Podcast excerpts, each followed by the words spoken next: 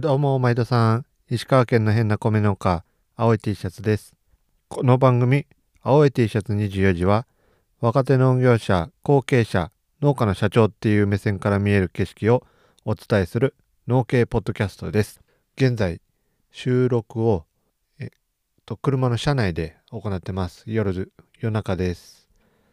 というのも、僕んち、僕ら家族が住んでるのは、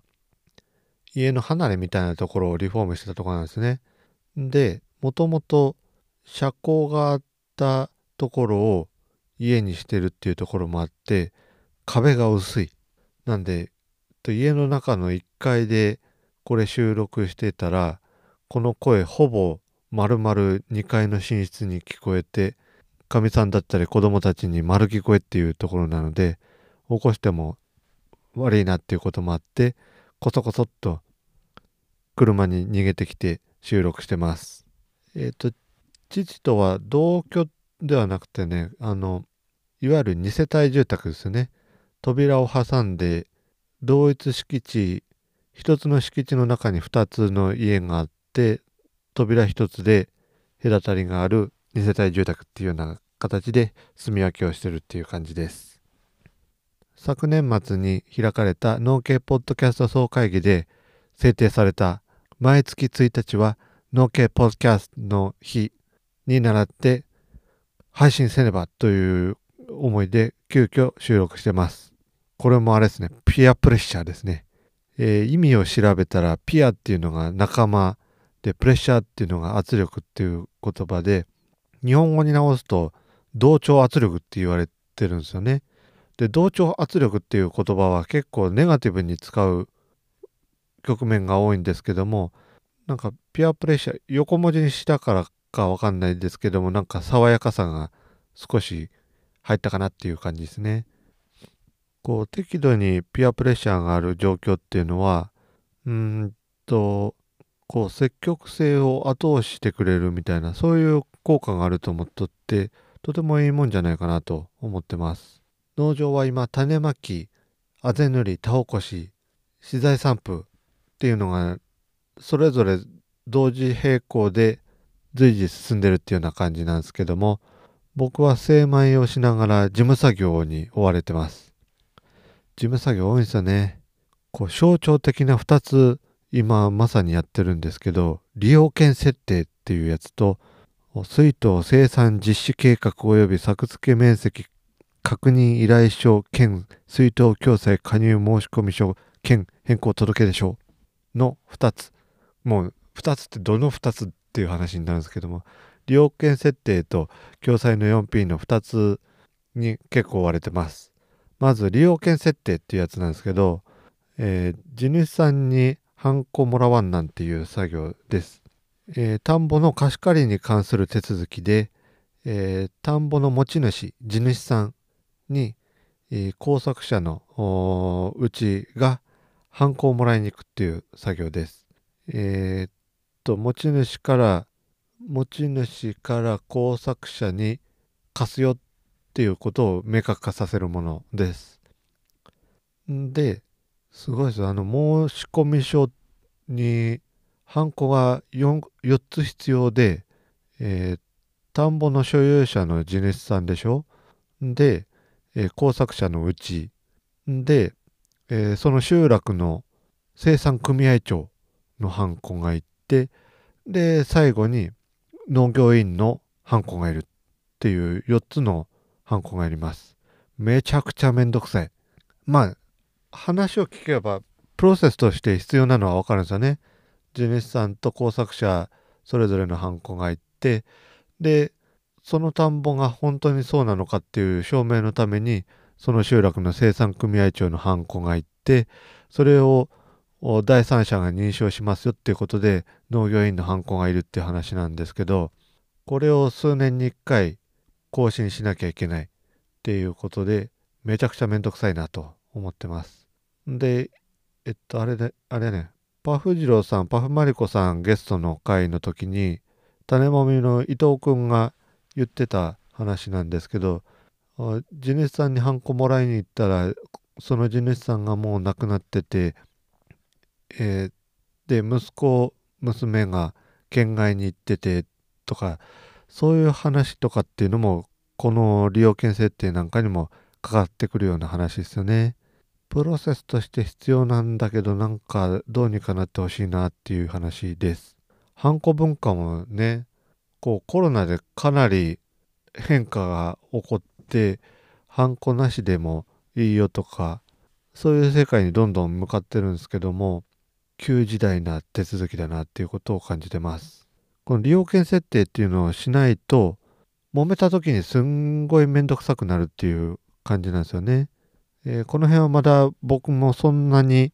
こう情報整理してないんでわちゃわちゃな情報伝達になるんですけど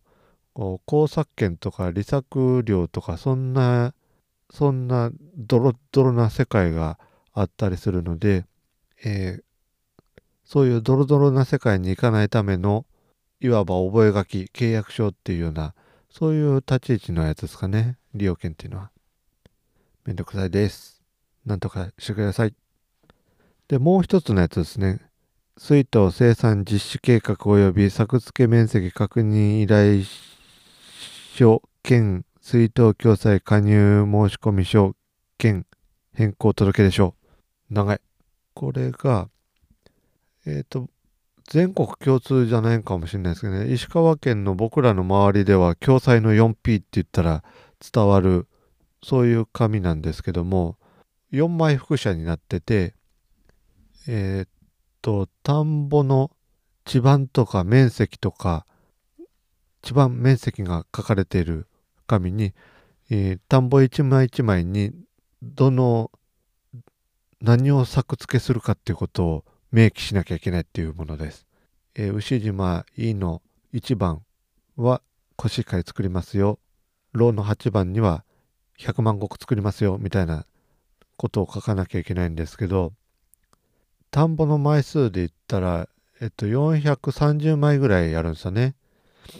えっと、一部には田んぼ15枚分記載できるっていうところがあるので、えー、全部で29部書かなきゃいけない。で、全部書き終わったら、えー、4枚複写の4枚ともにこれもまた反抗さなきゃいけないっていうところがあるので29枚かける4だったので116回かな？これで間違いないですよ。これで間違、これで間違いないですよ。10文字、12文字の代わりに116回押印するっていう、そういう作業があります。どうにかなってほしいですよね。で、これは、えっと、4H クラブのつながりで、農水省さんにこう問い合わせたことはあって、で、えっと、こう前時代的なものから変えなきゃなっていう意識はこの農水省サイドにもかつてからあ以前からあってでデジタル化というかスマートにするための議論っていうのはかなり進んでるっていうような話を聞いてます。だがしかし現場サイドは去年と全く変わらず全く同じ工程のことをしなきゃいけないっていうことがあってこれどうにかなってほしいなっていうようなものです。だひどいですよ。あのもともとコンピューター上にデータベースであるものをチチチチチッと紙に印刷する。で、それを全国にバーッと配布する。で、配布されたものを受け取って、で、こちとらコンピューター上にあるデータベースを見ながら手書きする。で、反抗して提出する。で、それで何するかって言ったら、それまた、あ向こう側でコンピューターのデータベースに打ち込むみたいな作業をきっとするんでしょうね。何やってんだよっていう話なので、この辺はスマート農業とか、農業の DX 化とか、そんなワードをわちゃわちゃ言う前に、この工程をスマートにしてほしいなっていうことを思ってます。ツイッターなんかにも書いたんですけどね、もう、モルモットになってもいいし、えー、抜け駆けとかって突っ込まれてもいいからもうデジタル化への第一歩みたいなやつに組み込まれたいなっていうのは思っているところなんで、ええーこれをお聞きの農水省の方は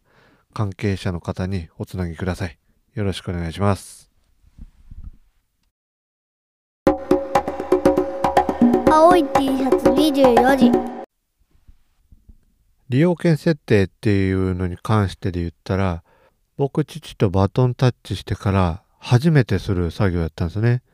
えーと父自身が農業委員やってるっていうこともあって、えー社長になったなりはもう父が全部その辺の手続きしてたっていうことなので今年からいよいよ僕にバトンタッチされたっていう感じです。で引き継ぎ引き継ぎは例のごとく紙だけ渡されてほいと。で、これどう書けばいいんけとか、あのー書いて、過去に書いたやつとかあるがけっていうことを聞いたら、こんなもん空欄埋めりゃええんげんだけで引き継ぎ終了っていう、そういうやつですね。いつも通りのやつですよ。うん。で、実際こう見慣れてないんで、もうすんごくわけわかんないですね。利用券設定の紙がね。利用券の設定を受ける人、借受人、利用券を設定するもの、貸付人っていうのがあるんで、まあ読めばわからなくはないけどもっていう、そういう日本語で書かれてるので、なるべくこう、過去に書いたやつっていうのを見て、サラサラっと書きたいもんじゃないですか。そういうのは思い叶わず、こう、難しい文字を解読しながら少しずつ書き進めるみたいな春の忙しくなってきた自分にそんなことさせんのかよっていうそういう恨み節を思いながら書いてたっていう感じです。青い T シャツ24時。農業系ポッドキャスト青い T シャツ24時はお便りを募集しています。青い T シャツ24時公式ツイッターやってましてそこにお便りフォームがありますのでお寄せくださいご意見ご感想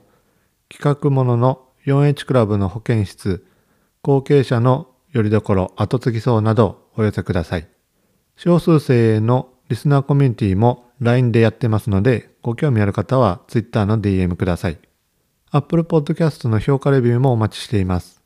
良い評価いただけると嬉しいですし、良くない評価も聞こうっていう人の参考になるかと思いますので、よろしくお願いします。それでは今日もお気をつけて。